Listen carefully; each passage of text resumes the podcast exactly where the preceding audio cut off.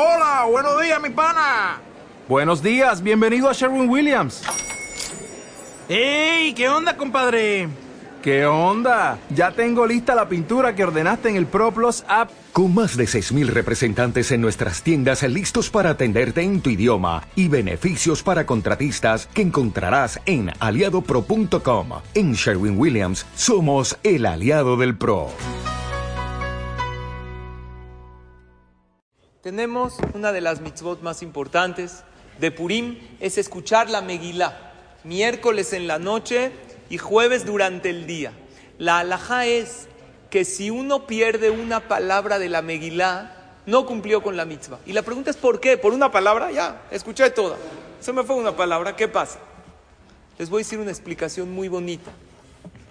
La Megilá es como la vida. En nuestra vida hay episodios, hay frases, hay palabras, algunas bonitas y unas que nos gustaría saltar, ¿verdad? Hay episodios en la vida que nos encantaría no vivir.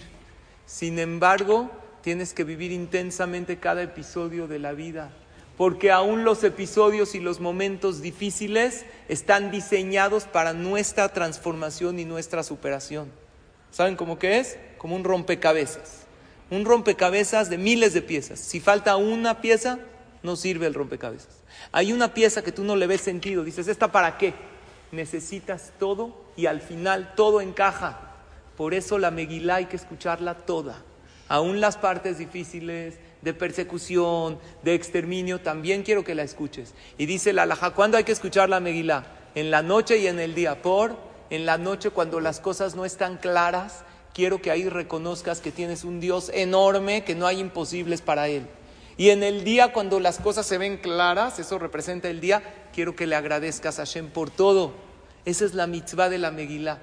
Por lo tanto, esos momentos difíciles, Bezrat Hashem, hay que vivirlos con paciencia y con emuná.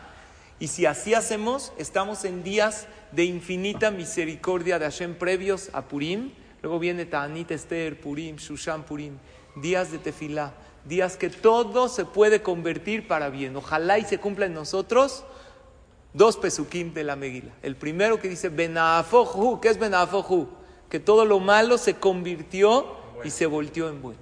Y el otro, los Yehudim no la estaban pasando fácil. Sin embargo, ¿cómo termina? La Yehudim Ayetá, Orá, Besimha, Besazón Vikar. Luz, alegría. Estaba lo contrario, había oscuridad, había tristeza, sin embargo, con tefilá y con emuná se convirtió Bezrat Hashem en luz y en alegría.